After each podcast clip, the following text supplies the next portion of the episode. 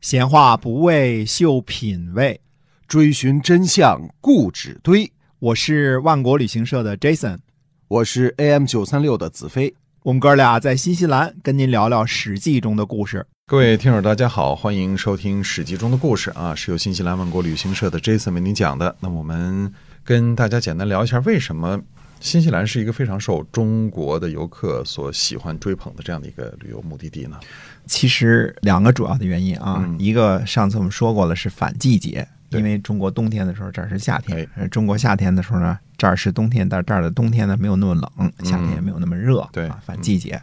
另外一个主要的原因呢，就是中国现在发展太快了。嗯，太快了之后呢，现代化的东西非常多啊，电子啊、电脑啊、高楼大厦呀、都是嗯水泥丛林呐、高速公路啊，这些很多。对，反倒呢失去了很多乡土的气息。嗯那么新西兰呢，我说国土面积跟日本差不多大，但是呢，新西兰这儿只有五百万人口哎，所以人类对自然的破坏的程度呢非常的小。嗯，所以你看，到处都是绿地呀、鲜花啊、这个树木啊，哎，嗯，海浪啊这些呢，非常干净纯净的环境，它嗯受人类活动的影响非常小，对，这是吸引中国游客的一个最大的原因。可以看到这个一眼望不到边的这哎个草原哈，那哎啊在这儿就真不算什么， 是每 随处张照片都是明信片 啊。这是的，嗯，而且好像到了在南岛的话呢，有那个像郁金香那个花海啊什么的，嗯就是都都特别特别美。还有路边花啊，哎，对，那么您可以在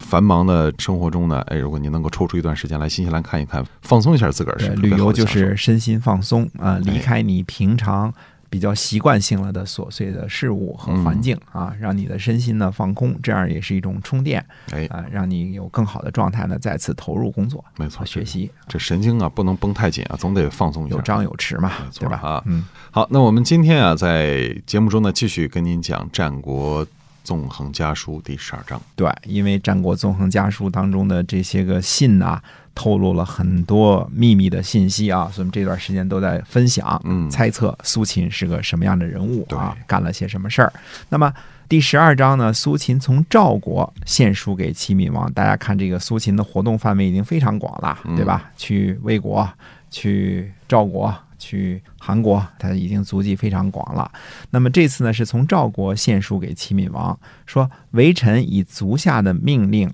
告诉凤阳君李队说呢，寡人是考虑过政策改变的事情的，嗯嗯，这事儿是有的。寡人之所以呢去攻击秦国，最主要呢还是因为魏国的原因。魏国呢让齐国的军队停留在灌啊，我们解释一下，灌呢在今天山东省范县西北的关城镇啊，几个月呢都不去迎接，寡人很失望，这是导致寡人呢。考虑改变政策的一个原因，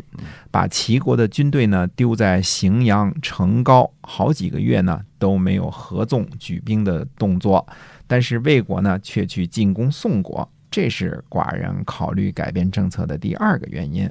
寡人呢依然在进攻宋国的时候，请求魏国呢关闭与宋国的关卡，而魏国不同意。寡人呢已经和宋国讲和了，魏国又来争好处、争利益。嗯，这是我考虑改变政策的第三个原因。现在呢，燕国和赵国的军队都来了，呃，想要快速进攻资，这是寡人考虑改变政策的第四个原因。我们这儿插入解释一下啊，资在魏国都城大梁的东。东部是宋国和魏国的交界处啊，嗯今天的河南兰考县境内。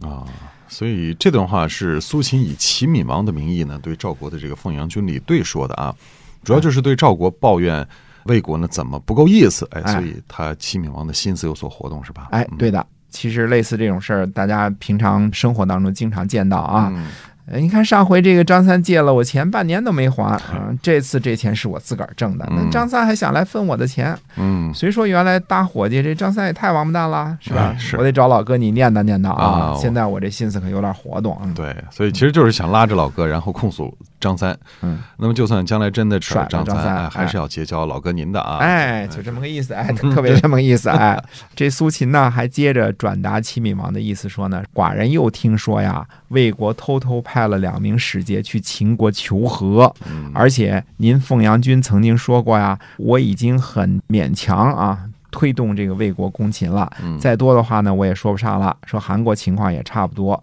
寡人呢就是担心魏国会抛弃友好国家，而单独去向秦国求和，所以寡人呢在考虑改变政策的事情。如果现在决定不这样做，还是像原来约定的那样迅速行动，坚决执行合纵的政策，攻击秦国，这是寡人最大的愿望。与秦国讲和是寡人最最不愿意看到的结果。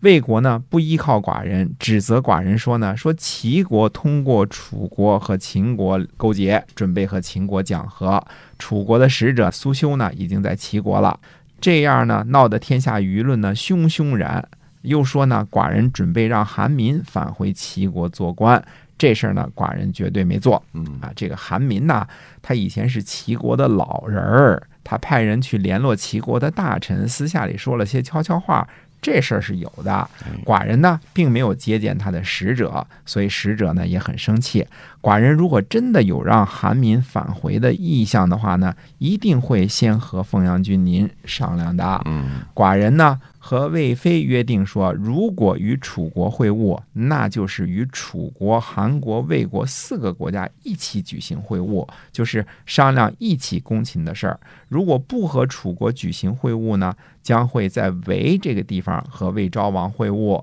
和苏秦他们一起盟誓攻秦。最好的结果呢是攻破秦国，其次呢是孤立秦国，最下策呢是恢复交情讲和。各个友好国家呢不要离心离德呀，这就是寡人的约定呀。嗯呃，魏妃呢以魏昭王的命令，命令寡人说呢，想要把平陵赐给孟尝君，把陶赐给凤阳君您。平陵呢不过是一个城池而已，周围的土地呢都进入到魏国的版图了。寡人已经答应了，微臣呢把这些话告诉凤阳君，凤阳君非常高兴。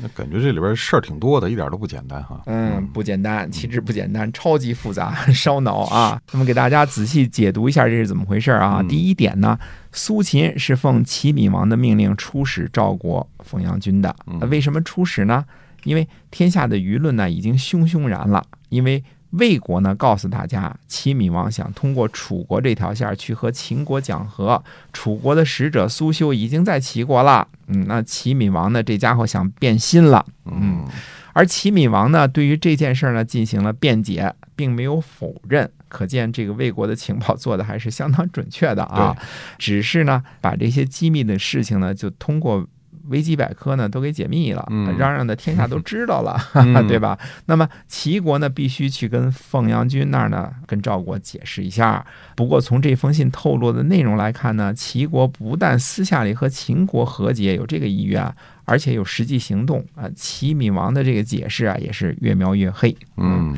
那么第二点呢，魏国把齐国准备通过楚国暗中和秦国讲和的这事儿呢，抖了出来了。嗯，魏国自己是不是干干净净呢？哎，应该也不是吧？对喽，魏国自己也不干净。你魏国有情报人员，难道我齐国就没有吗？嗯魏国偷偷派了两个使者去秦国啊，虽然还没有坐实是去干什么的，但是基本上可以肯定是去求和了，对吧？？嗯所以偷腥的事儿呢，也不只是齐国而已，大家都在想着后路呢。嗯所以攻秦呢，根本就不同心同德，也就不会一往无前了。至于前边责备为什么不去迎接齐军呢，把齐国军队滞留在荥阳、成皋呢？哎，这都不太重要，主要是拿来说事儿的。嗯五国联军滞留在荥阳、成皋呢，固然可能是魏国的孟尝君的主意，但是更有可能的是凤阳军李队的主意嗯啊、说不定李队的这个主意还更大一些呢。哎，对嗯，有点当着和尚骂贼秃的这个啊，哎，是凤阳君，你就听着吧。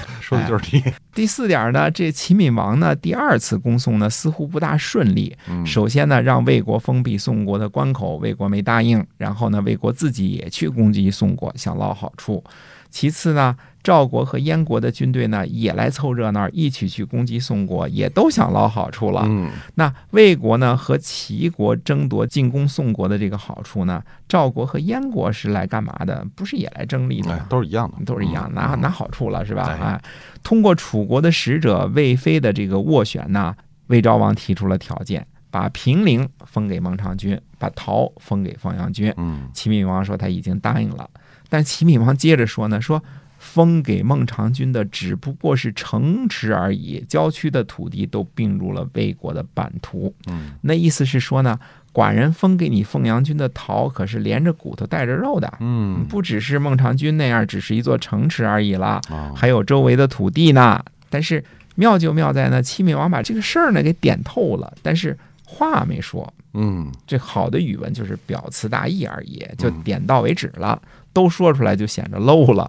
哎，所以苏秦的说话艺术也是相当的高哈嗯哎。嗯，对了，第五点呢，齐闵王就解释说呢，说虽然啊，楚国的使者苏修已经在齐国的都城了，但是呢，并没有要通过楚国和秦国讲和的意思。如果会晤楚国呢，那就连着韩国和魏国一起会晤，就是为了伐秦；不会晤楚国呢，也是要和魏昭王见面，还是为了伐秦。魏昭王呢提出了领土要求，寡人呢已经答应了。嗯，齐闵王对凤阳君说呢，他齐闵王没有说想私下里跟这个秦国讲和哈。对的嗯，没有这意他思。是这么表述的。那么第六点说什么呢？说传言说齐闵王要再次启用亲秦派的这个韩民呐，齐闵王就矢口否认了，嗯没有。可是他又说呢，韩民呐偷偷见这个齐国大臣这事儿这是有的，嗯但他齐闵王没见 啊。这挺还挺逗，挺可爱的。或者说呢，齐闵王还是挺实诚的这人啊啊嗯啊！韩民呢，他的使者去偷偷见过你的大臣，你还知道其中的详情，嗯只不过窗户纸没捅破而已。你齐闵王能不知道是干嘛来的吗啊？没对吧错？还说没这个心思。我们不但知道齐闵王有这个心思，而且知道韩民呢还给齐闵王亲自写了一封书信，所以。这个时候呢，下期呢，我们暂时把《纵横家书》的第十二章呢中间打一个段落，花开两朵，各表一枝，插入呢第十三章，因为这第十三章呢正好是韩民写给齐闵王的那封信，让我们看看韩民或者他背后的这个主君秦国当时在干什么，是怎么想的。是的，欢迎您继续关注我们的节目啊，嗯我们继续跟您讲这个《战国纵横家书我好们终归会把苏秦这点事儿都扒干净 的，一定让他原形毕露啊》。！没错，它到底是怎么回事啊？那我们这个节目呢，是由新西兰万国旅行社的 Jason 为您讲的，我们在下期节目再会。再会。